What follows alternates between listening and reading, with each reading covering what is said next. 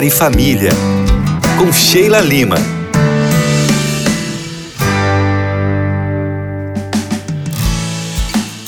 Oi, tudo bem com vocês? Cheguei, minha gente, para nossa reflexão do dia.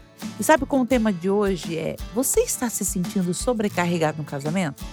Quando nós falamos de sobrecarga, parece que o peso ele tá ali sobre a nossa cabeça, sobre o nosso relacionamento. E ela aparece na nossa vida quando sabe quando? Quando a gente faz as coisas e a gente não vê o resultado. Ou quando a gente tenta fazer a parte que é do outro. Sabe aí na sua casa, quando, por exemplo, um tem a responsabilidade com os filhos, ou com a comida, a arrumação da casa, ou só um se preocupa com a questão financeira ou com as questões familiares? Sabe? Quando só um fica com tudo? Pois é, tudo isso causa também uma sobrecarga. E a gente acaba se desgastando, querendo fazer o melhor. Só que o que a gente não percebe é que muitas vezes nós estamos nos sobrecarregando. E aí, dentro dessa sobrecarga, que muitos casais começam a brigar.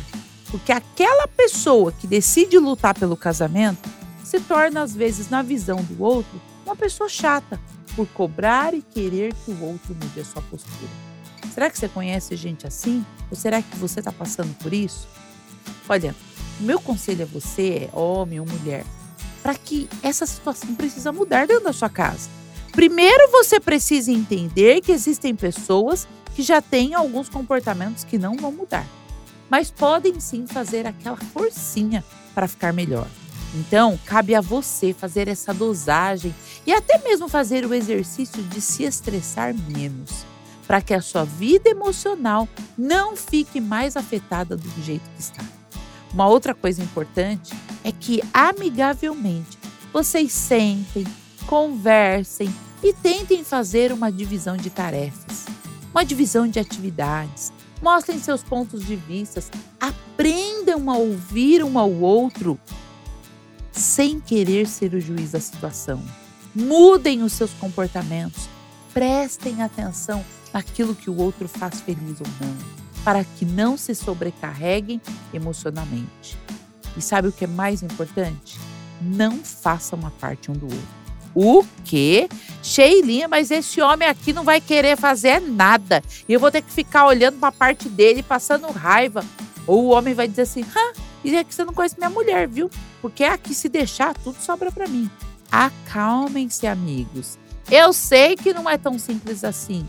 E nem acho que a mudança vai ocorrer de uma semana para outra. Mas ela precisa ocorrer para que essa relação não se torne tão pesarosa a ponto de morrer. Quando eu digo que não é para fazer a parte do outro, eu digo porque são dois seres adultos que precisam ter consciência da sua responsabilidade.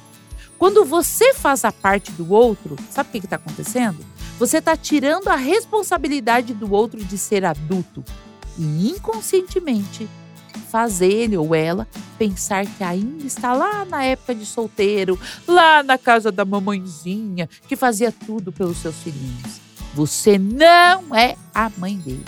Você não é o pai dela. Você não pode fazer tudo. Vocês são um casal que dividem responsabilidades. Então, para de fazer a parte dela. Para de fazer a parte dele. Faça a sua parte. Pare de se cobrar e faz com que o outro tome o seu papel de adulto, adulto dessa história. Olha, eu sei que não é uma forma fácil.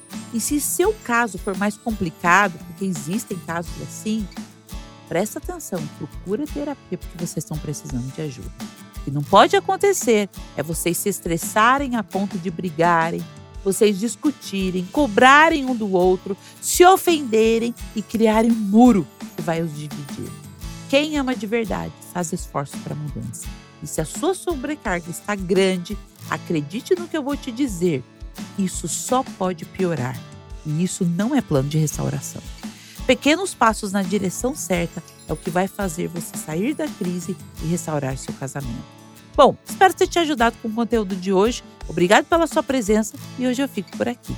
Beijos da Sheilinha do arroba Casais em Terapia, underline.